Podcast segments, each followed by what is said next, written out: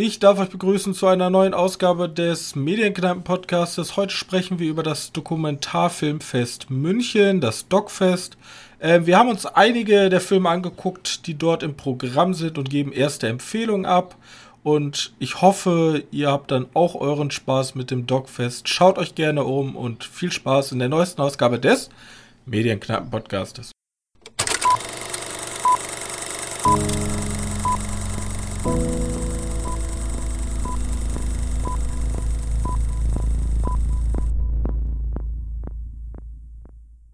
Hallo und herzlich willkommen zur 136. Ausgabe unseres kleinen Podcastes und wieder an meiner Seite mein sehr geschätzter Mitpodcaster Johannes. Hallo. So, und ähm, wie letzte Woche angekündigt, wird es heute sehr dokumentarisch werden, denn ähm, das Stockfest ist gerade im Gange, obwohl ist schon, ist schon größtenteils fast vorbei. Bis zum 22. Bis zum 22. Also eine Woche habt ihr noch spannende Filme und Dokumentar, also Dokumentarfilme entweder direkt in München zu gucken oder mit dem digitalen Pass mal so reinzugucken. Ist auch echt nicht teuer. Also wenn ihr euch für einzelne Filme entscheidet, könnt ihr da unter 10 Euro eigentlich zuschneiden, äh, zuschneiden, zuschlagen. Ist hier nichts gesponsert, ist alles freiwillig. Zur Liebe zum Dokumentarfilm machen wir da ein bisschen Werbung für. So. Gut, und wir haben uns äh, mitten hineingestürzt in die, in die Dokumentarfilm-Möglichkeiten, die uns angeboten wurden. Wir haben uns da eine Menge rausgesucht. Wir hatten uns, warte, lass mich, zwei, vier, sechs, acht, zehn, zwölf, vierzehn Filme haben wir angefragt, ja. Ich kann sagen, bis auf zwei Filme, die ich gucken wollte, die ich auch noch nachholen werde. Vielleicht berichte ich euch da nächste Woche nochmal drüber. Habe ich auch alles geguckt. Ähm, ich hatte in der letzten Folge hatte ich äh, eigentlich versprochen, dass auch heute noch eine Besprechung vom Film Volksvertreter kommen sollte. Die äh, muss aber leider ausfallen. So, die kann ich nicht besprechen. Die besprechen wir dann, wenn die als fertige finale Fassung rausgekommen ist. Dann sprechen wir nochmal drüber. Ja. Gut. Wie viel hast du jetzt geschaut? Also. Du warst aktiv.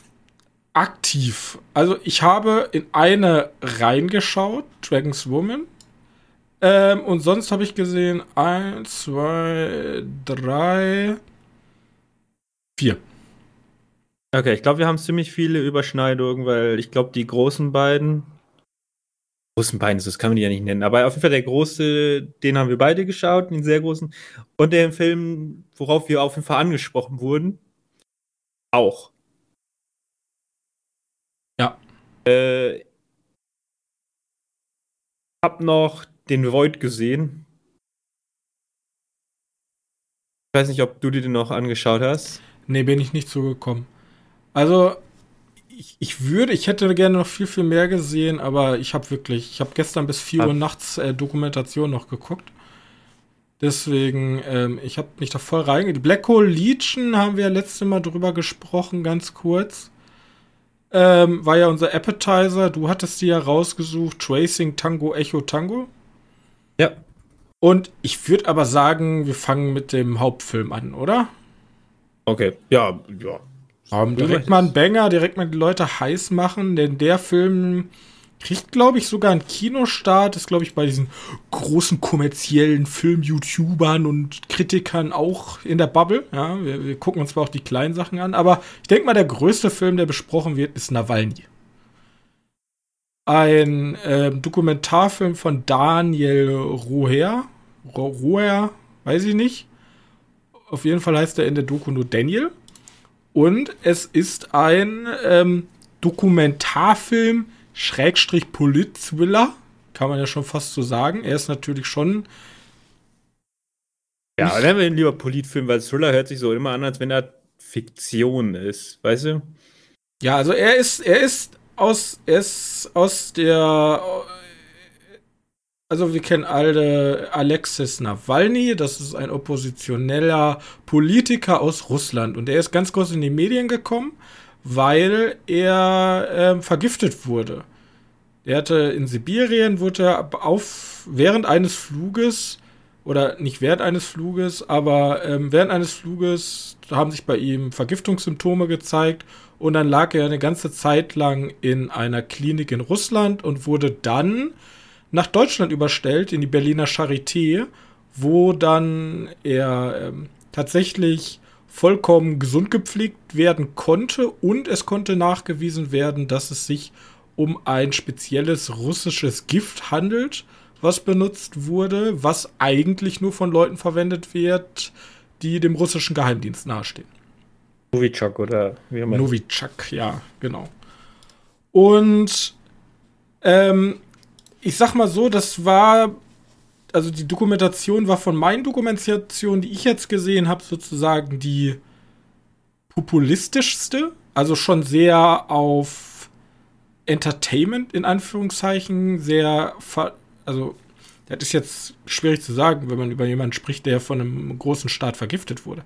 Aber die hatte schon so eine Art Big Short-eskes. So, so ein investigativer Investigativjournalismus. Also ja. da, da, war eine richtige ja. Spannung drin. So. Da war nicht ja. rein informativ, sondern es war eine Spannungsdokumentation. So. Das wollte ich damit sagen. Und ähm, worum geht's in der Doku? Wir äh, haben ein Interview mit äh, Alexei äh, Nawalny und währenddessen haben wir wie so ein Reisetagebuch okay, wer ist er? Was hat er für eine Arbeit gemacht in Russland? Wie kam es zu der Vergiftung? Und was waren die ähm, Folgen davon? Oder. Ja, lass das mal so stehen. Also, ja. Ich, ich, bei mir, ich habe mich schon fast ein bisschen geschämt darüber. Ich habe mitgekriegt, ja, er ist. Also vor der Doku, ne? Ja. Äh, er ist halt gegen Putin, der Opposition. Er ist politisch aktiv in einem Land, wo es schwierig ist, sagen wir mal. Und er wurde halt vergiftet. Aktiv vergiftet. Äh, vom russischen Staat. Mehr habe ich nicht mitbekommen. Was danach passiert, weil das ist jetzt nur sozusagen der Anfang der Dokumentation. Davon habe ich nichts mitbekommen.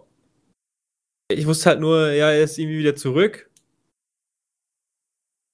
und das war so eine mittelprächtige Entscheidung. Ich weiß warum, aber äh, für mich blieb einfach im Kopf so, warum geht er in dieses Land zurück, was ihn tot sehen möchte? Also für mich war es interessant, weil ich interessiere mich sehr politisch, deswegen weiß ich, was nach seiner Rückkehr mit ihm passiert ist und mir ist ganz zum Schluss gibt es sozusagen noch mal so eine Zusammenfassung, was alles also was so die Folgen schlussendlich waren. Und eine der Folgen habe ich mitbekommen, bloß dieser ganze, dieser ganze Journalismus um diese Vergiftung, da habe ich gar nichts von gewusst. Also. Wie der ganze Journalismus um, der, um die Vergiftung. Also du wusstest, dass er vergiftet wurde? Ich wusste, dass er vergiftet wurde, aber ich wusste nicht, wie die es herausgefunden haben. Achso, nee, das, das wusste ich auch nicht. So. Ich meine, ich mein, danach gab es ja diese eine Szene, ich wenn ich Moskau 4 sage, nehme ich da nicht so viel vorweg. Äh, genau, das meinte ich. Also das war ja, das ist ja im Spiegel auch hochgekocht, Moskau 4, ja, sagt Nawalny immer gerne. Ähm, Alter, was, was zur Hölle? Das ganze, das hat eine ganz neue Ebene aufgemacht, wie ich Russland jetzt sehe. Das ist die ja. Regierung. Vor allem, bei, also für mich ist immer das, also für ich fand es erstens interessant, die Person äh, Nawalny mal zu sehen.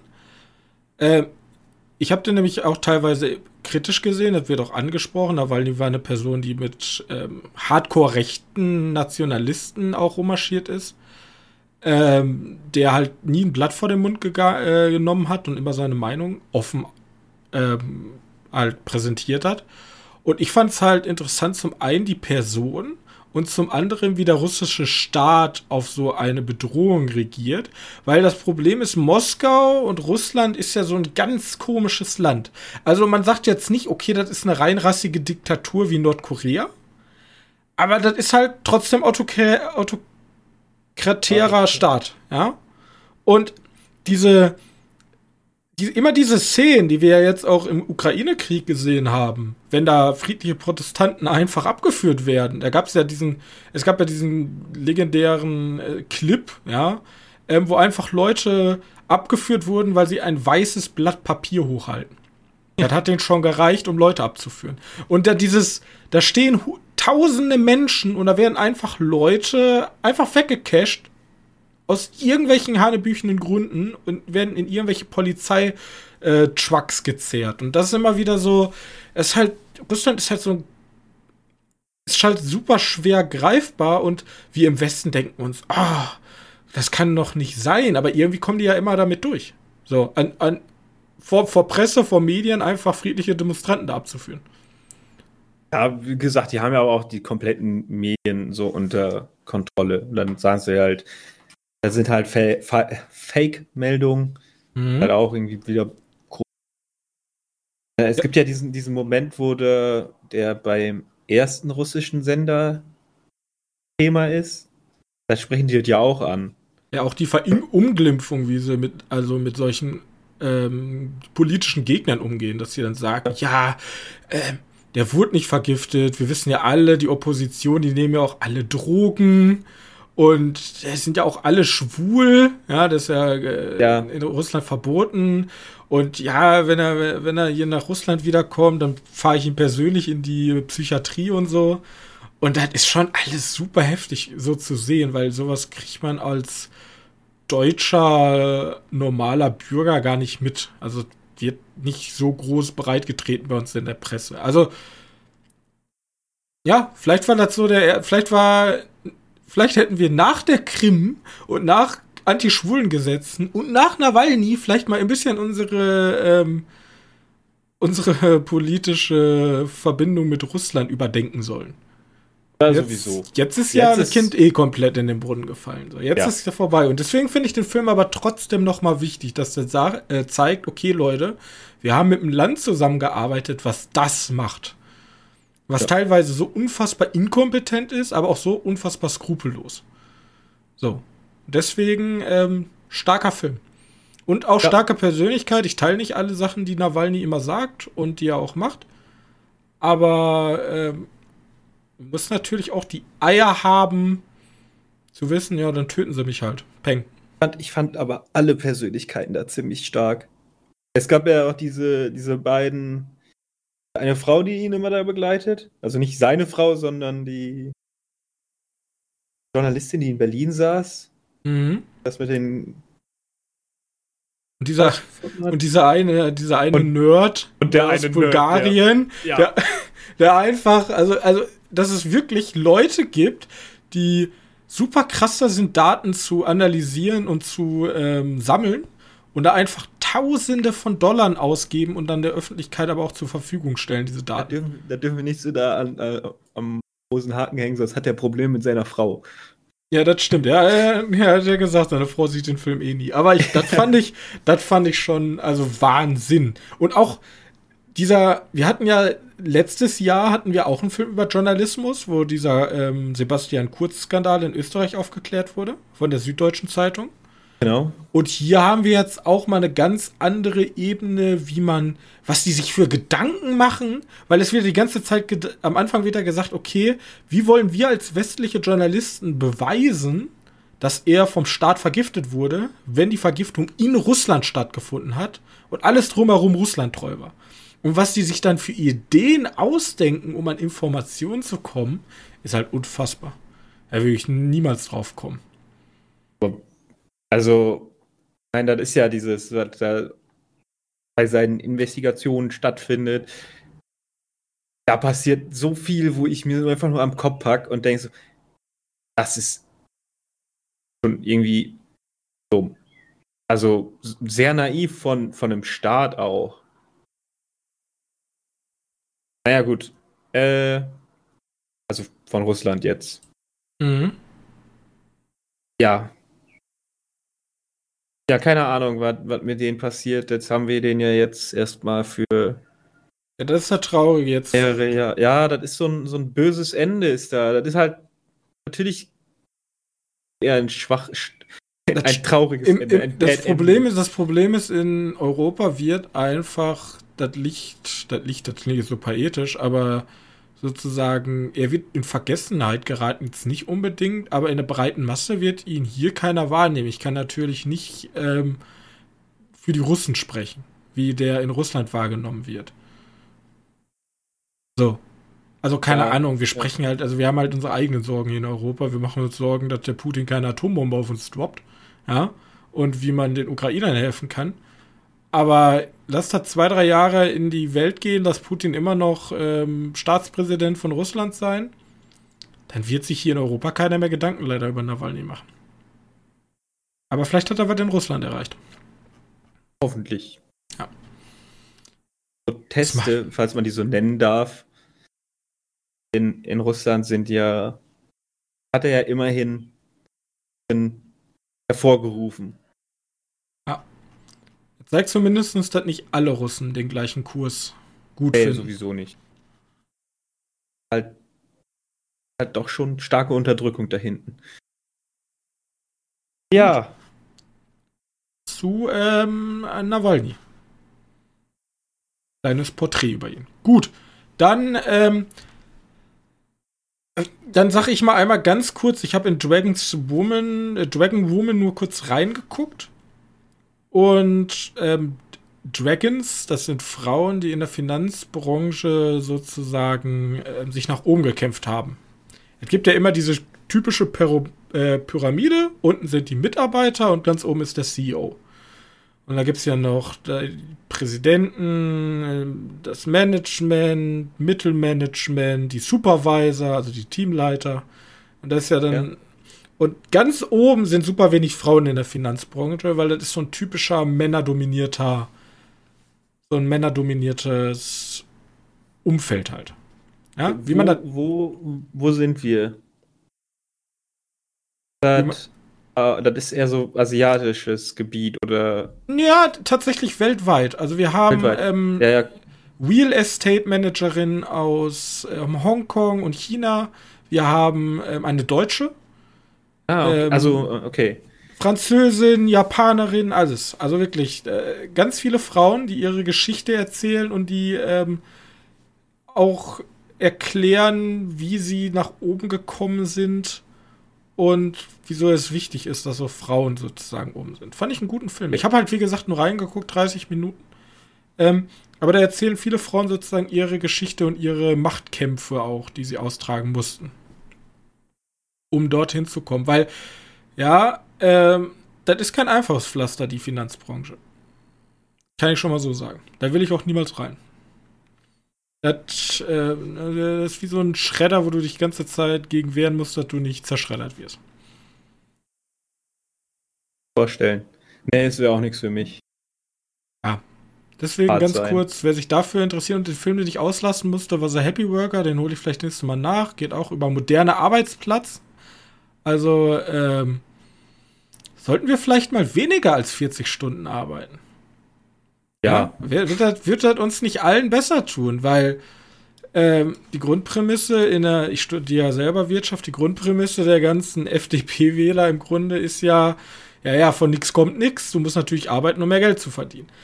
Aber dass wir immer effizienter geworden sind, aber die ganzen Gewinne immer meistens nur an die oberen 1 bis 2 Prozent ausgezahlt werden. Wenn man die Gewinne ehrlich verteilen würde, oder zumindest noch nicht, also nicht hier, alle, alle kriegen das Gleiche, aber wenn man ein bisschen fairer wäre zu den Mitarbeitern, dann könnte man die auch dementsprechend entlasten und dann müsste man noch weniger arbeiten.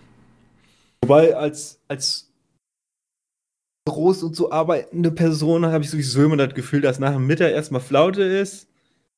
Da, da wird dann zwei Stunden weniger gemacht und dann arbeitest du noch eine Stunde noch mal drauf. Aber ja, das ist nur so mein Gefühl. Äh, der zukünftige Arbeitgeber, da sich gerade den stelle ich nicht ein. Den nicht. Nee. ja, aber es ist ja auch einfach die Wahrheit, keine Ahnung. Also ich habe ich hab auch eine Dokumentation, ja, vor einem Jahr mal gesehen, da ging es tatsächlich um ein IT-Unternehmen, was, glaube ich, die vier oder fünf Stunden Tag eingerichtet hat. Also du, oder vier? Ich glaube vier Ja, Stunden arbeiten. halbtagsmäßig oder Ja, ja, aber die kriegen die volle Bezahlung.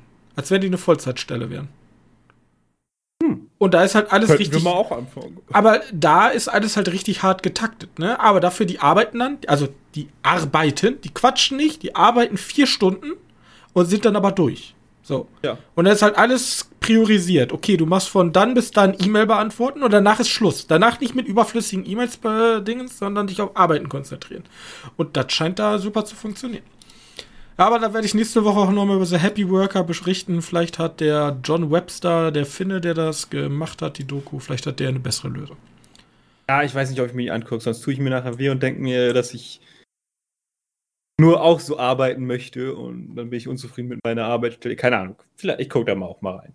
Ich habe sowieso noch ziemlich viel. Ich wollte noch Green Jail schauen. Hast du Green Jail schon geschaut? Ich habe Green Jail nicht geka- geguckt, weil ich habe schon eine Menge harten Stuff gesehen. Also über die Dokus, die ich gleich rede, die sind bis auf ähm, Met in Virtual Reality sind alle sehr niederschmetternd.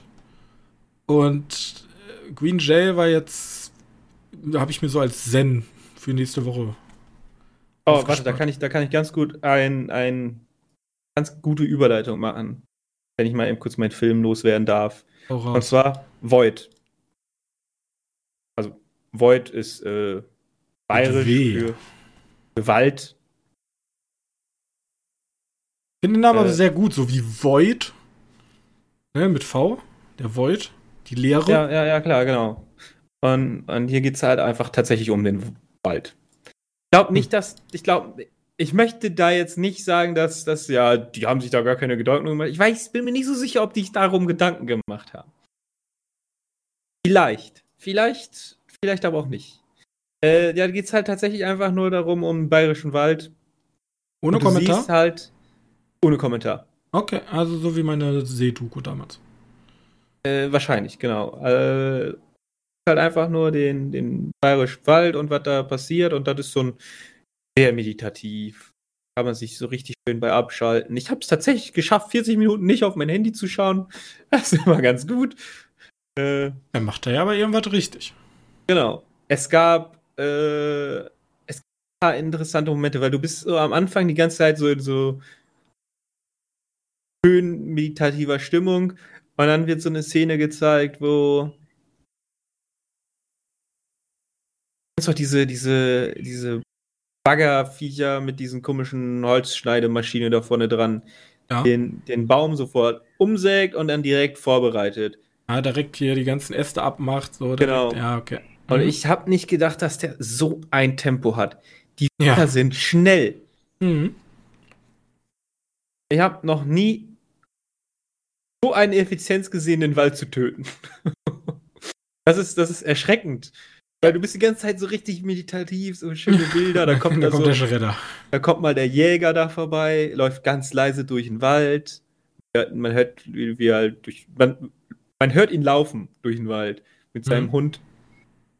Geht er da in sein Dings. Du hörst, hier geschossen wird nicht. Kommt manchmal jemand mit so einer kleinen Kutsche durch den Wald. Ge, ge, ge Kutsche ist da. Doch, eine kleine Kutsche war da. Doch, war eine kleine Kutsche. Und dann Schnitt. Dann kommt die dicke Maschine. Richtig laut alles. Und da wird ein Baum entfernt. Und denkst du, oh, das ist schon, das hat irgendwie eine Wirkung. Gibt da auch, äh, es ist sehr meditativ, sehr, sehr, sehr schön. Das würde ich tatsächlich aber für Leute nicht empfehlen, die brauchen, weil du guckst dir tatsächlich 40 Minuten lang Standbilder an. Mehr oder weniger. Das sind keine Standbilder. Mhm. Aber Er erinnert mich tatsächlich sehr an meine Nordsee-Doku. Der hat ja auch immer sehr damit gespielt, so diese. Was gibt es alles? Und und dann der Kontrast oder der Kontrast. Also, was gibt's alles? Ja, schöne Strände, schöne Unterwasserfische, Vögel. Ja, Oh, guck Tiere- mal, ein kleines Tiere Dorf nicht. mit. Guck mal, ein kleines Dorf mit Urlaubern, die hier gerade irgendein Festival machen. Und Kampfjets. Guck dir die Kampfjets an. Ach ja, und hier sind wieder ein paar schöne Wellen. So, Ja, ja, Tiere, Tiere gibt's da nicht. Wir haben tatsächlich nur den Wald, wo ab und an mal Leute durchlaufen und halt diese eine Szene mit den, mit den, den Bäumefell. Ist aber nur Ja. 41 Minuten. Meiner hat zwei Stunden gedauert. Also, Ist auch nur 41 Minuten. Vielleicht kannst du über den bayerischen Wald noch nicht so viel sagen. Aber es gibt da ein paar schöne Bilder. Eigentlich hat sich das für mich so angefühlt, wenn ich den, den Film als Hintergrund bei meinem Desktop hätte, wäre ich eigentlich schon ganz Hm. Diese bewegbaren Desktops. Also, Gründe. Verena Wagner ist die Regisseurin. Äh, hier. Schauen Genau. wir bei, äh, wie, wie heißt nochmal unser Programm für den Desktop? Äh, Desktop Engine? Nee, scheiße. Wallpaper Engine. Ja, Wallpaper ne, da, Engine. Da gibt's. Wir freuen uns auf ähm, eine 41-minütiges äh, bayerisches Wald-Wallpaper. Bayerische Wahlwallpaper, ja. Ja. äh, es gibt nur ein paar Szenen, wo ich nicht ganz. Also, die hat richtig schöne Bilder geschossen. Aber Mhm. es gibt so ein paar Szenen, weißt da hast du so eine Unschärfe verwendet, um so irgendwie durch den Wald zu filmen. Ja, damit konnte ich nichts anfangen. Da wusste ich nicht, was du wolltest. Da hast du einfach nur einen Pixelbrei. Ein Pixelbrei, wo das Licht so schön durchschimmert. Ja. Okay. Man wahrscheinlich jetzt sagen, oh, sie wird die, vielleicht die Farbpalette des Ja, Waldes. Ja, okay. Gut möglich. Na, das ist aber ein Bild von 40 Minuten, von einem 40-Minuten-Film, also. Also da muss man sich jetzt nicht drüber meckern. groß. Es gibt. Äh, ja, ganz nett. Äh, da muss man sich aber schon drauf einstellen. Ein bisschen. Also, das ist jetzt nicht so der gemeine Kinogänger, der. Der.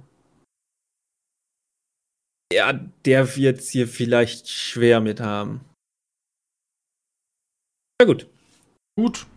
Voigt. Ein, ein Ort, der auch sehr, sehr naturbelassen ist, oder ein, ja, ja, schwer zu beschreiben, No Place for You in Our Town. Ist, Oh, das hört sich schon wieder nicht gesund an. ein, ein Film über die bulgarische Stadt Pernik und ihre Fußballfans. Und ich bin ja persönlich, ich habe, ich fand Fußball dann, wenn man eigentlich Fußball cool finden sollte, fand ich damals richtig scheiße. So Grundschule, weiterführende Schule, ne, da, da, da entscheidet man sich ja, hey, guck mal, ich bin FC Bayern-Fan und dann spielt man im Verein und ich fand Fußball damals richtig kacke, ja. Aber ich habe in den letzten vier, fünf Jahren habe ich auch meine Liebe für einen Fußballverein gefunden. Und nein, ich habe mir nicht irgendeinen Erstligisten ausgesucht, sondern ich habe einen Viertligisten, ja, den ich sehr gerne einfach zugucke und ich mag einfach die Fans, die da sind, die Ultras, ja. Gibt's Und- auch. Ja, die, ja, der Unterschied ist, die Ultras sind nicht die Schlimmen. Die Schlimmen sind nämlich die Hooligans. Und die Stadt Pernik hat das Problem, dass sie haben, äh, haben eigentlich gleiche Voraussetzungen wie mein Verein. Sie sind in der dritten bulgarischen Liga, also bulgarische Liga an sich ist schon klein und dann in der dritten Liga ist halt, ne? Aber ähm, die haben nicht normale Ultras, sondern die haben richtige Hooligans. Und das Problem ist, die Hooligans sind auch noch intolerante Spacken. Intolerante Spacken, weil das sind alles Nazis. So, größt, also ich will nicht alle Fans vom Pernik als Nazis darstellen, aber zumindest die man gesehen hat, sind alles Nazis. In der, aus, in der Doku gesehen hat, oder? Die in der Doku gesehen hat, ja. Und ähm, es gibt ja so, ich bin ja so der normale Fan, dann gibt es, wie gesagt, die Ultra-Vereinigung und, und in diesen Ultra-Vereinigungen, die dann immer diese tollen Choreografien machen, da gibt es dann auch ganz oft Leute, die immer ein bisschen übers Ziel hinausschießen. Und im Grunde haben wir, Stadt Pernik hat das gleiche Problem wie ganz viele Fußballvereine. Damals war die Stadt ganz reich, ja. Damals wurde Kohle in Pernik gefördert. Ähm, die nennen sich, glaube ich, auch immer irgendwie die. Ich weiß gar nicht mehr, die haben irgendwie so einen Spitznamen, so einen Bergbauspitznamen. Die haben auch so eine, so einen Berg, so einen Hammer äh, und so einen Meißel irgendwie als Logo. Tatsächlich Ja? zwei Hammer. Ja, richtig. Also, ja, genau, so zwei Hammer. Die heißen, ich bin irgendwie, muss ich gleich nochmal raussuchen.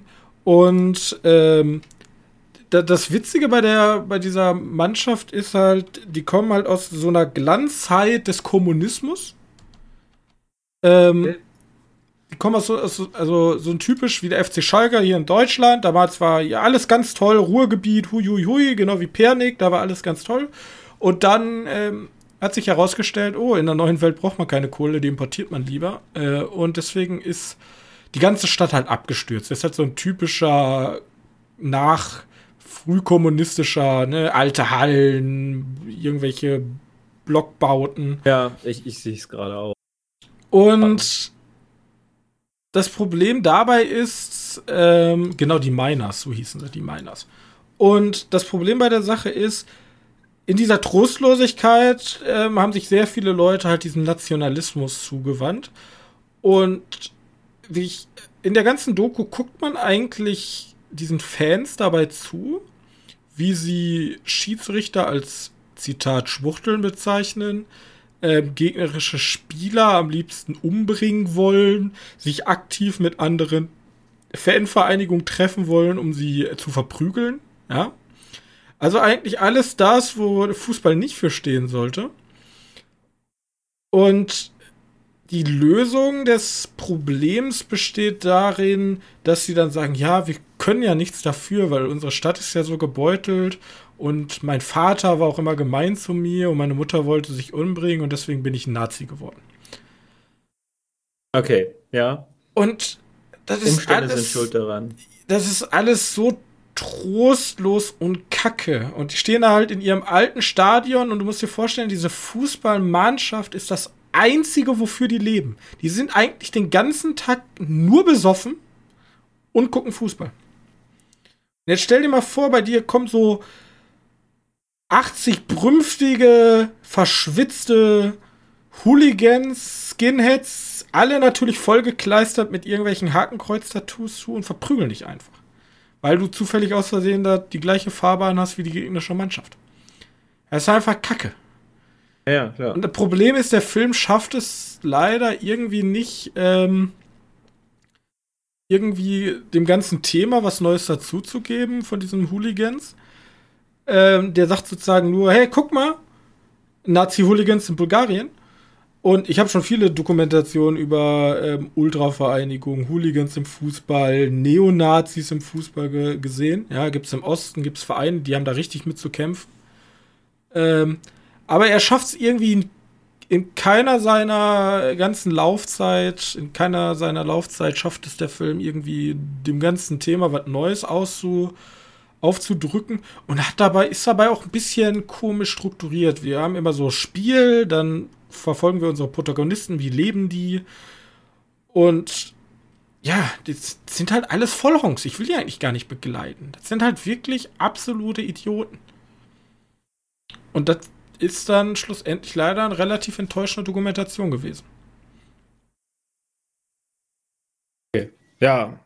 Ja, es ist schwierig, wenn man, wenn man vor allem Leute zuguckt, die man von vornherein schon, wo, wo alles dagegen sträubt, so solche Leute nur zuschauen zu müssen.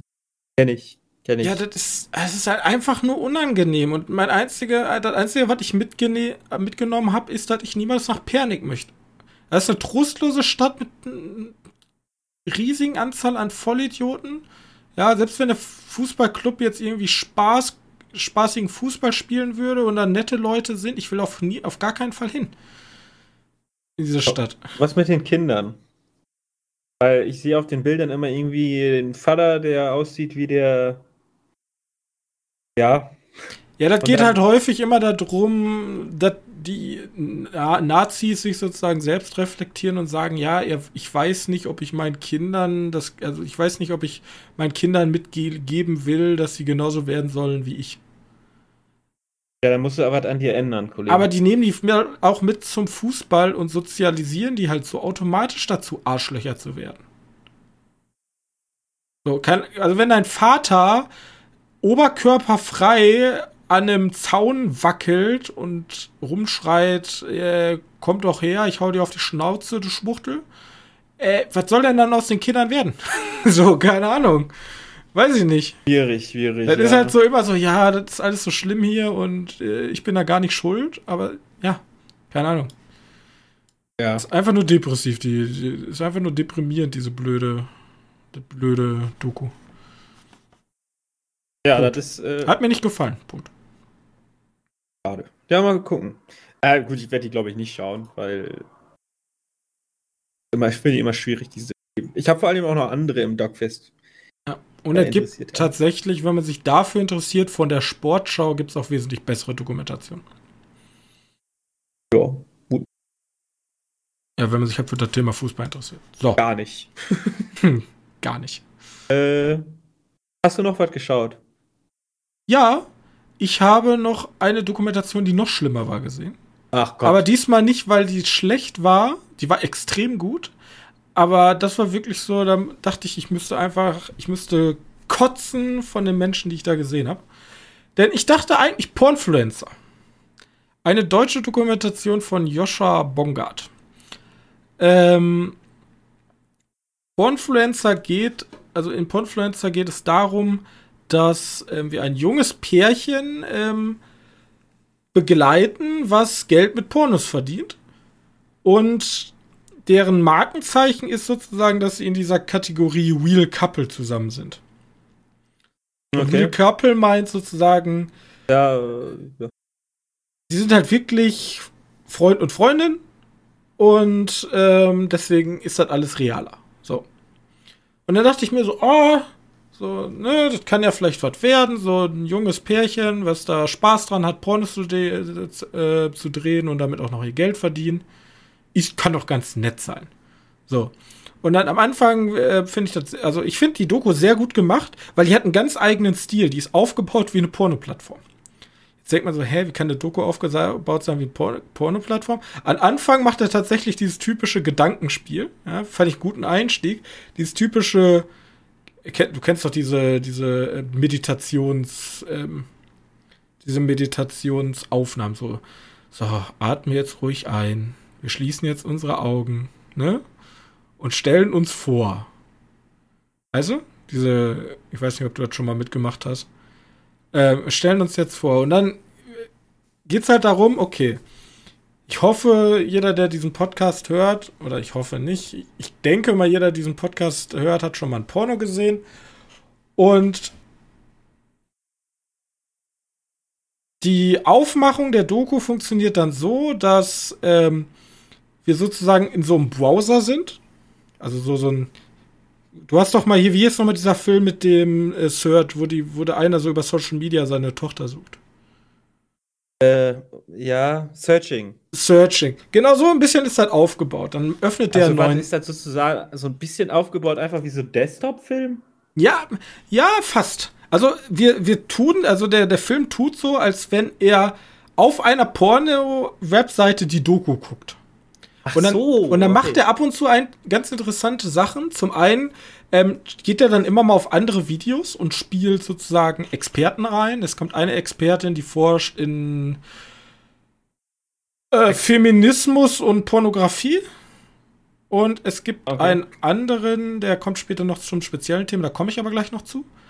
Und er macht es dann sehr interessant, dass er sozusagen ab und zu sozusagen aus dem Vollbildmodus rausgeht und so durch die, du, man hat ja immer so eine Videozeitleiste, wo man dann auch immer so eine Bildervorschau hat.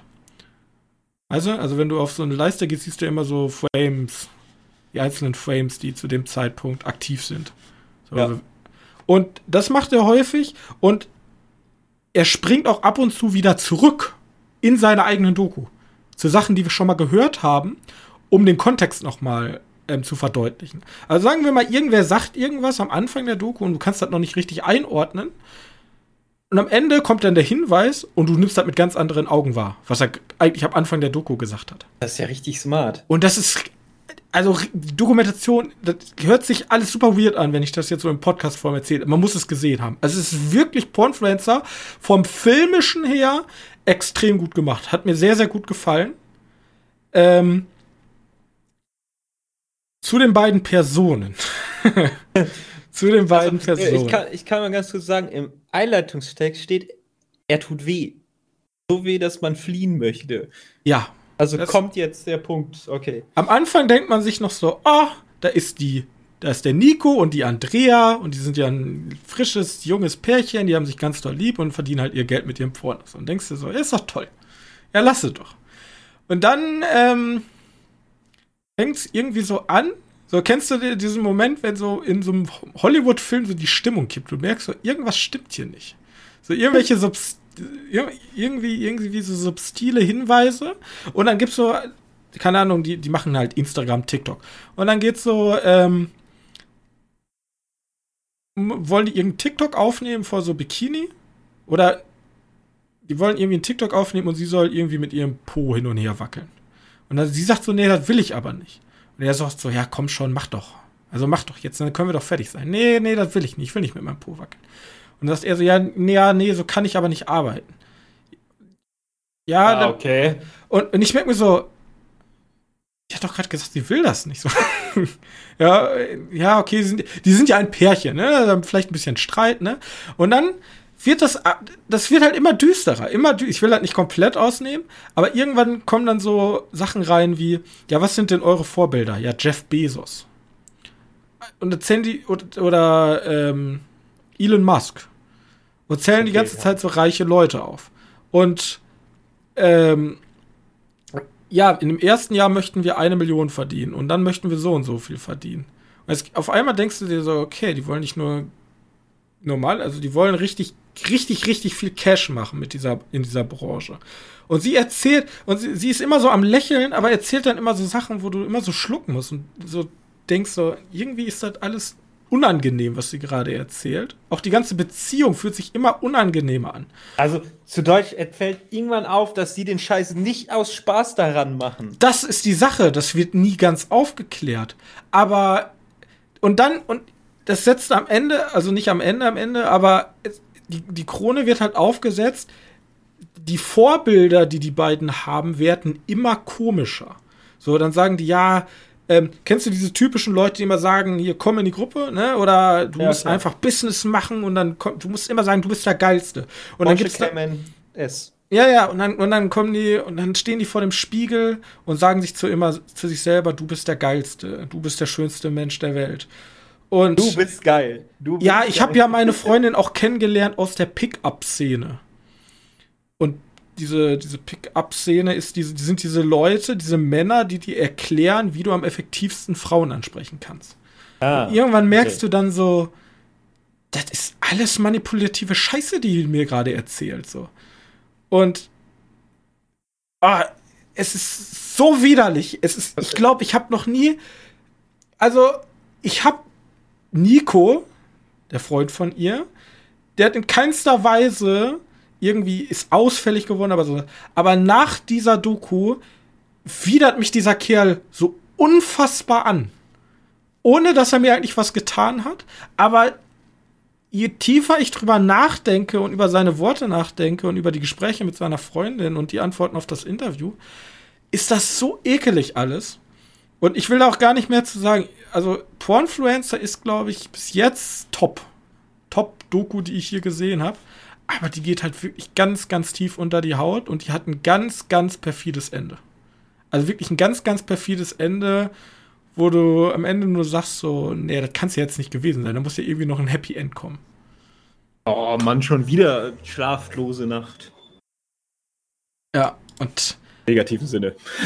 also, also ich habe die heute, heute Morgen gesehen und ich war komplett begeistert von dem Aufbau, komplett angewidert, was ich da gesehen habe. Und trotzdem, jeder, der ist auch komplett in Deutsch. Ich glaube, einer der einzigen. Ähm, ja, die einzige, die ich hier vorstelle. Und jedem, der mal äh, einfach eine sehr, sehr gute Doku sehen will, sollte sich Pornfluencer angucken. Hat nur keine Jugendfreigabe, ne? Für Boah, das weiß ich gar nicht. Ich hab, steht, steht im steht also, auf ja, der- macht vollkommen Sinn. Ich meine, der Einstieg ist, dass ich ungefähr ähm, 100 nackte Frauen sehe in verschiedenen Posen. halt erstmal dafür einen kleinen Also- Porno gucken. Porno und in der Mittelteil ähm, ist unser Regisseur auch live dabei, wie sie ein Porno aufnehmen. Also da Pornos, Okay. da, da wird, ist halt viel nackte Haut viele primäre Geschlechtsteile. Deswegen ne, muss man natürlich abkönnen. Ja, dann ist halt automatisch ab. Ja, aber wer ein bisschen oberflächlich über die Pornoindustrie gucken will und sehr tief mal in so eine ganz perfide Art von Beziehung reingucken will, der kann sich gern Pornfluencer angucken. Ja, der passt jetzt auch gut ein bisschen in die Zeit rein, weil ich glaube, dieses Jahr kam ja auch diese andere, der größere, die größere Porno-Dokumentation. Porno-Geschäft-Dokumentation. Mhm. Ja, aber es Ah, du weißt, wen ich meine. ich weiß, was du meinst, aber ich, ich komme gerade auch nicht auf den Namen. Aber Pornfluencer ist mehr so eine oberflächliche Geschichte über die Pornoindustrie unter der Haube eine Geschichte über eine sehr toxische Beziehung. Ja. Die sich ich immer, die sich immer, die sich immer weiter halt entblättert. Deswegen guckt es euch an. Fällt irgendwann immer auf. Okay, dann lass uns beenden mit. Oder du hast nichts mehr, oder? Ich habe mein Pulver verschossen. Okay, perfekt. Dann lass uns einfach damit beenden, die wir beide gesehen haben und die ich wirklich toll fand. Ich auch. Die war, ich bin ehrlich, es war richtig gut, dass ich die zum Schluss gesehen habe. Weil da war wenigstens noch mal so ein Feels-Good-Moment am Ende. Ich guck mir Hooligans an, die Leute als Schwuchteln beschimpfen. Ich sehe mit Abstand die toxischste Beziehung, die ich je in einem Film gesehen habe. In einem Dokumentarfilm. das ist halt noch echt, ne? Das ist halt Ja, Schlimmste. das ist daran. das Allerschlimmste daran. Und da dachte ich mir, ich dachte am Anfang, boah, bitte zeigt mir jetzt nicht irgendwelche Neonazis in irgendwelchen VR-Foren. Bitte zeigt mir mal einmal was Fröhliches, ja. Ja, und dann siehst du halt die gefühlt besten Menschen der Welt. Ja. Äh, ach, das hat so gut getan. Ich habe die auch am Mittwochabend geschaut. Und in der Doku be begleiten wir halt drei, es ist, sagen wir mal, drei Personen, beziehungsweise Personengruppen, äh, ihren Alltag oder die einen Großteil ihrer Zeit, ihrer freien Zeit in den, weiß nicht nochmal, Social, nee, VR-Chat, VR-Chat. VR-Chat verbringen. Das sind halt virtuelle Räume, mit denen man mit selbst erstellten Avataren in selbst erstellten Welten rumlaufen kann. Äh, natürlich mit so einer VR-Brille. Und, und da miteinander kommunizieren kann. Alles auf Englisch, weil Weltsprache, ne?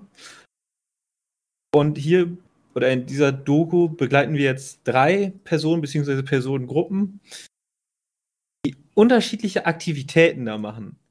Ich glaube, unsere erste ist halt, ich weiß nicht. Übrigens möchte ich kurz nochmal vorwegnehmen. Das Ende. Ne? Du siehst ja ganz zum Schluss, das sind die, die Realnamen von denen, die die Doku gemacht haben und geschnitten haben. Und dann mit Rollen und dann gibt es nur die Ingame-Namen. Fand ich Ja. recht amüsant, wenn du nur komische Namen siehst. Wie heißt es so, wie man sich halt im Internet nennt. Fand ich ganz amüsant. Äh, ja, und die Leute, die wir beobachten, sind halt furchtbar interessant. Wir haben eine, die in dieser virtuellen Reality hat Gebärdensprache macht. Einen Kurs, Ja. dass die Leute da äh, über diese Das hat mich komplett fasziniert. Einfach. Genau. über diese virtuellen Persönlichkeiten Gebärdensprache lernen. Und da gibt es auch welche, die halt nicht sprechen können, die nur über diese Handzeichen kommunizieren. Ich glaube, der heißt doch der, der, Deaf, Deaf Club, also der Stumm, Stumm Club oder so. Der Helping Hands hieß der. Äh, Helping Hand, Club. Entschuldigung. Ja, ja, Helping, Helping Also- Hands. Ich fand's so toll. Äh, dann hatten wir jemand, die da tanzen. Also Ja. ist ja komplett mit Bauchtanz. Ja, genau, Bauchtanz. Weil, weil in der Welt hast du die Brille halt auf. Man, man kennt es ja für die, die jetzt nicht so affin im Computerspiel-Business sind. Äh, da gibt es Motion-Tracking-Sensoren, die, glaube ich, an den Händen auf jeden Fall hast du welche. Ich glaube, um Ja, den Taille richtig. hast du eine und an den Füßen hast du noch welche. Und damit kannst du halt ziemlich gut diese Bewegung simulieren. ja richtig, der Anfang ist ganz normal die Brille. Genau. Dann kommt der, die Handcontroller dazu und dann hat man eigentlich, natürlich finanziell gesehen, aber auch die Möglichkeiten hat man kein Ende eigentlich, was Tracking mittlerweile angeht für den Privatgebrauch. Auch schon Laufbänder, aber die sind noch ziemlich beta-technisch. ich habe, es gibt eine Streamerin, wo ich mal reingeguckt habe, die viel VR-Chat macht, die hat, also die, die, die kann sich frei bewegen, die hat ihren Raum so umgestaltet, die hat so einen äh, 5x5 Raum, in dem die halt rumlaufen kann, mit Kameras, mit allem drum und dran. Das Ja. ist halt unfassbar, was mittlerweile geht. Genau. Und die andere, was machen die anderen eigentlich? Die anderen Ja, die sind haben- einfach Leute, die sich kennengelernt haben. Genau. Einfach wie, wie so eine Art Ja, Stammtisch, eine Die, Gruppe. Tanz, die tanzende auch. Die hat ja auch ihren Poster kennengelernt. Daran konnte ich mich noch. Also im Grunde, wir haben drei verschiedene Communities. So. Genau. Und äh, zum einen bin ich einfach mal froh, dass es eine Feels-Good-Dokumentation ist. Weil vielleicht zum einen, ähm, wenn man jetzt, wenn man so wie ich halt sehr, sehr im Internet eigentlich bewandert ist, war angefangen hat das Ganze ja mit Second Life eigentlich. Ähm, das war ja so der erste, erste Raum, wo ganz viele Leute sozusagen in eine eigene Welt abgetaucht sind. Und wie Art-Chat hat das Ganze jetzt noch immersiver gemacht. Also du bist halt wirklich in dieser virtuellen Welt. So. Und ähm, für mich, was man immer so mitbekommen hat, hat man, also ich persönlich habe das immer belächelt. So. Ähm, es gibt ganz viele Videos, wo sich schändlicherweise tatsächlich jetzt nach der Doku ein bisschen drüber lustig gemacht wurde. Weil man darf natürlich nicht vergessen, es gibt auch in Anführungszeichen weirde Menschen, ja. Und im Internet ist auch nicht alles toll, es gibt auch schlimme Menschen im Internet. Ja, klar. Ja? Das N-Wort ist, glaube ich, häufiger im Internet genannt worden als in der ganzen Welt jemals. So. Und, der Menschheit zu diesen. Ja, wahrscheinlich. Ja. Und dieses Verstecken hinter der ähm, wahren Identität, also dieses Verstecken der wahren Identität und dieses Schlüpfen in eine Persona kann schlecht sein, aber We Meet, äh, We Met in Virtual Reality zeigt halt, dass es auch halt wunderschöne Sachen hervorbringen kann. Genau. Genau. Und das ist, oh, das ist so bejahend, vor allem, weil man als Gamer, sagen wir mal so, auch von unseren hiesigen Medien ziemlich, ziemlich häufig und ziemlich lange echt böse angepackt wird. Wenn man ja. sich da mal weltberühmte oder deutschlandberühmte RTL Gamescom Doku Doku wir, wir, machen da mal ganz dicke Gänsefüßchen dran Doku bespricht oder und Tal 21 von Tal 21 das ist das ist das ist ekelhaft wie parteiisch die da sind also und ja die die ähm, ich muss zwar sagen, die Welt hat sich geändert. Gaming rückt immer mehr in die Mitte der Gesellschaft. Also selbst meine Mutter spielt Videospiele auf dem Handy. Ähm, Gamescom und so ist schon längst nicht mehr dieser belächelte Nerd-Club, sondern ist halt, ist halt gigantisch. So. Da reißen sich mittlerweile Städte, hoffen, dass die irgendwann mal aus Köln die Gamescom weggeht und in ihrer Stadt stattfinden kann. So, weil ist halt. Deutsch, deutsche größte Messe, ne? Deutschlands ja, ja, größte Messe. Wir haben, wir haben einfach die größte Messe Deutschlands eine Gaming-Video. Das ist die größte Videospielmesse der Welt. So. Ja. Und es ist halt dieser, dieser, dieses Interesse wächst halt immer weiter. Und wenn man anfängt mit der, äh, mit der Dokumentation, kommt einem das trotzdem alles noch komisch vor. Ich glaube, ja, das ist auch, auch gar nicht. Auch als auch aktiver als, Spieler. Auch als aktiver Spieler. Da hast du auf einmal, und das soll jetzt gar nicht despektierlich klingen, aber du hast auf einmal irgendwelche großbrüstigen Anime-Figuren. Du hast irgendwelche äh, Tiere, die da rumlaufen. Ähm, Leute trinken virtuelle Getränke und denkst dir erstmal so, im ersten Moment so, okay, keine weird, was hier alles gerade abgeht.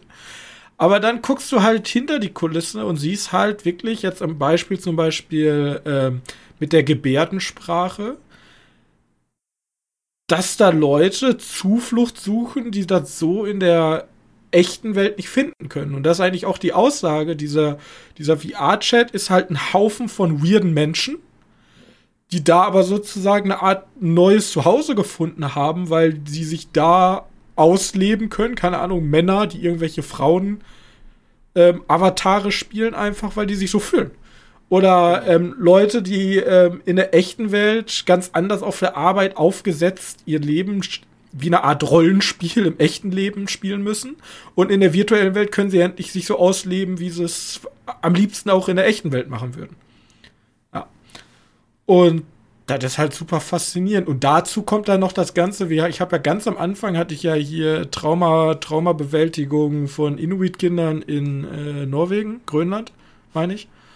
Und hier geht es auch ganz viel um Traumabewältigung. Also, dass auch diese virtuelle Welt eine Art Zufluchtsort sein kann, um mal abzuschalten. Einfach zu sagen, okay, wir schalten jetzt eigentlich. Das ist ja immer so die Dystopie, die viele sehen. So, ja, die Leute sind dann nur noch im Internet und sind da in ihren Chaträumen und kriegen gar nichts mal von der richtigen Welt mit. Aber dass auch so eine künstliche Welt auch ein positiver Zufluchtsort ist, da spricht ja eigentlich so gut wie niemand drüber. Und deswegen finde ich die Doku gerade deswegen so unfassbar wichtig und richtig.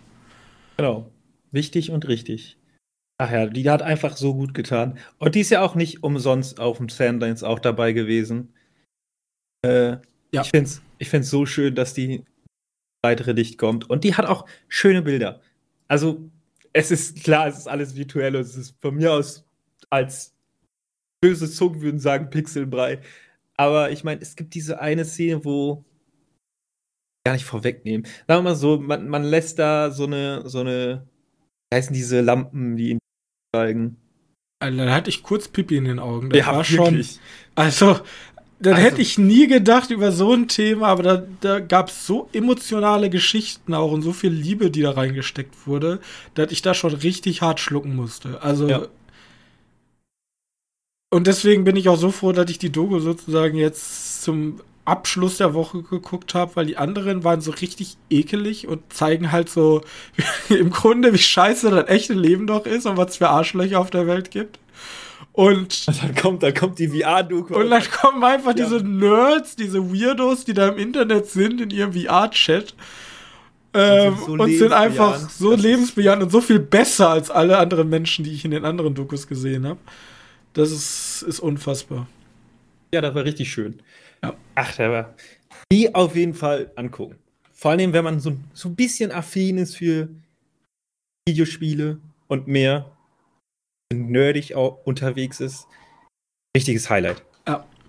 Man muss Also, Also- dafür Dogfest, Dankeschön. Wirklich. das ist keine Kritik, aber ich finde es interessant, wie sich dieses, ähm, wie man jetzt auch virtuelle Kameraführung in Zukunft denken muss. Weil ähm, wir reden ja immer noch von einem Film und wie der Regisseur, deswegen, ich würde mich am liebsten mal mit Joe Hunting äh, unterhalten, äh, wie, er sich da, wie er sich da auch Gedanken drüber gemacht hat, ähm, wie er das Ganze inszeniert, weil du hast ja, du hast ja keine Kamera mehr in der Hand. Ja? Nee. Du kannst das ja nicht alles planen, du bist ja auf dieses, und VR-Chat ist jetzt mit Abstand wirklich nicht das technisch ausgereifteste, blankgezogenste Programm, was es gibt. Äh, sehr buggy, sehr roh, ja, alles. Aber ähm, super interessant. Und ne, so für die Leute, die jetzt denken, oh, da gucke ich ja mal im VR-Chat rein. Da kann man auch rein ohne VR-Brille. Das ist aber dann nicht so immersiv. Nicht ne? so immersiv, ja. Ich habe tatsächlich VR-Chat auch schon mal besucht, aber ähm, wollte mir das einfach mal angucken. Da waren wir ja zusammen drin, einfach wohl witzig. War ganz witzig, tatsächlich, ja. Ich kann. Keine Ahnung. Wenn das mal ein bisschen ausgereifter ist. Ich glaube, Vielleicht stoße ich dann auch mal zu den schönen Menschen und kann mal von diesen ganzen Arschlochmenschen aus der Realität fern, fernbleiben. Vielleicht, wenn man noch diese, also man kann natürlich diese Hände nicht mit der Maus und der Tastatur simulieren. Äh, wenn man vielleicht noch da sowas dabei hat, dann vielleicht noch mal, dann, Aber dann lerne ich dann auch Allein schon, dass, also ich weiß jetzt nicht, ob es tatsächlich kostenlos ist, aber dass allein schon sich jemand dahinstellt und in seiner Freizeit Kurse für Gebärdensprache da anbietet, ist ja schon fucking insane. Und das so, ist ja das- nicht nur eine, das sind, das sind ja viele gewesen, Ja. die das gemacht haben. Dass du einen Kurs im Bauchtanzen im VR besuchen kannst. Also ganz ehrlich, ich, ich habe jetzt nicht die Konfidenz, einen Bauchtanzkurs in echt zu besuchen. Aber wenn ich die Chance habe, so einen Bauchtanzkurs einfach mal so als Mitmachprogramm von zu Hause aus in VR zu besuchen, warum nicht? Ja. Ja, kommt, ich finde das, ich finde das super. Wie gesagt, Pornfluencer war für mich dann einfach cineastisch noch eine Stufe drauf, vom Erzählerischen und so. Aber rein von der, von der Story und von, von, den, von dem, was wie interessant das Thema ist, wie mit in Reality ganz, ganz weit oben. Wie Matt in Virtual Reality. So. ja. Ach ja, das war schön. Gut. Also, wir hatten jetzt, wir hatten den Bayerischen Wald. Wir hatten ähm, Frauen in hohen Finanz, äh, in der Finanzbranche in hohen Positionen. Hatten russische Opportunisten. Ja, Opposition. Wir hatten ähm, einen, ein sehr ungesundes ähm, Pärchenverhalten, ähm, eine sehr un, ungesunde Beziehung und ähm, wir hatten Virtual Reality und die Möglichkeiten, die es bringt. Und natürlich unsere berühmtigen Neonazis aus Pernik. Deswegen, also, er war jetzt ja so eine riesige Bandbreite, die wir euch heute schon vorgestellt haben. Ihr habt noch Zeit, reinzuschauen. Also für 110 Euro kriegt ihr ein Ticket, guckt euch Pornfluencer an, guckt euch VMAT in Virtual Reality an, wenn ihr eher was fürs Herz braucht und eher mal das Gute in den Menschen sehen wollt. Aldi ist auch immer ein Blick wert. Der kommt ja sogar ins Kino. Der kommt sogar ins Kino. Ähm, äh, und warte, ich glaube, dieses Remake in Virtual Reality ist von HBO. Alter, ich glaube, alle meine Dokus waren von HBO. Ach, da war, ja, tatsächlich, da war unfassbar, wie viele wird HBO mittlerweile also, alles supportet. Ich, ich, ich meine, ich habe Warner da auch ziemlich häufig gesehen, kann gut sein. Ähm, der wird in kommender Zeit wahrscheinlich dann auch über HBO zu sehen sein. Also in Deutschland wahrscheinlich unter Sky. Aber das ist wirklich lohnenswert. Ja, also. Äh, so, sollen wir da ganz zum Schluss das Spiel machen? Hau raus, das Spiel. Okay, okay. Äh, äh, also es ist ein Film, es ist keine Dokumentation, so viel kann ich schon mal sagen. Äh, das wäre auch Jahre, krass. 20 Jahre nach dem ersten Versuch, die härteste Brüterei der Welt zu finden. Auch fünf Gleichaltrige versuchten ihr Glück. Im Allgemeinen gibt es zwölf oder zwölf Dosen Bier pro Person, aber seine ursprüngliche Heimatstadt hat sich dramatisch verändert. Also für alle, die jetzt zum ersten Mal zuhören, wir machen da immer, ich nehme den Beschreibungstext von Film und ziehe den ein etliche Male durch den Google-Übersetzer und der spuckt dann natürlich sehr komische Sätze aus. Und Robin muss jetzt erraten, welchen Film es sich handeln könnte. Also, die Grundprämisse ist, jemand ist weggegangen, um irgendwas zu suchen und ist wiedergekommen und seine Stadt hat sich verändert. 20 Jahre nach dem ersten Versuch, die härteste Brüterei der Welt zu finden, Brüterei? Brüterei, ich weiß auch nicht, wie das übersetzt wird. Auch fünf Gleichaltrige versuchen ihr Glück. Im Allgemeinen gibt es zwölf oder zwölf Dosen Bier pro Person. Aber seine ursprüngliche Heimatstadt hat sich dramatisch verändert. Brüterei? Ja, ich bin bei Brüterei, da hat sich gut was geändert. Ich überleg die ganze Zeit, hatte fünf Leute, fünf Jugendliche. Ja, jugendlich sind die nicht mehr zu dem Zeitpunkt, wo der Film spielt. Ich überlege gerade, irgend. Ich sind die zu dem Zeit 20 Jahre später. 20 Jahre nach dem ersten Versuch, die härteste Brüterei der Welt zu finden. Also, mich juckt schon in den Fingern irgendwie S2 zu sagen. Das klingt jetzt super weird, weil du weißt, was das ist. Aber ja, ich dachte. Mich klingt weird. Das würde für mich zumindest Sinn machen. 20 Jahre später, die fünf Hauptprotagonisten. Ich, ich gebe dir, geb dir, mal den besten Tipp in diesem Satz, äh, in diesen beiden paar Sätzen, die ich habe. Den, den, den wichtig oder den, den genauesten äh, das ist Satz, der sich am, wahrscheinlich am wenigsten verändert hat, auch wenn er sich da auch stark verändert hat. Im Allgemeinen gibt es zwölf oder zwölf Dosen Bier pro Person. Zwölf Dosen? Also Dosen ist, glaube ich, auch irgendwie dazu gekommen, keine Ahnung. Weil ich die ganze Zeit zwölf Bier? Zwölf Bier. Ja, guck mal, wenn man es googelt, dann findet man Wie, wenn man zwölf Bier googelt oder was? Ja, zwölf Bierfilm findet man. Ich weiß noch nicht mal, wie der. Also. Ich glaube, wir haben den damals zusammen im Kino geschaut.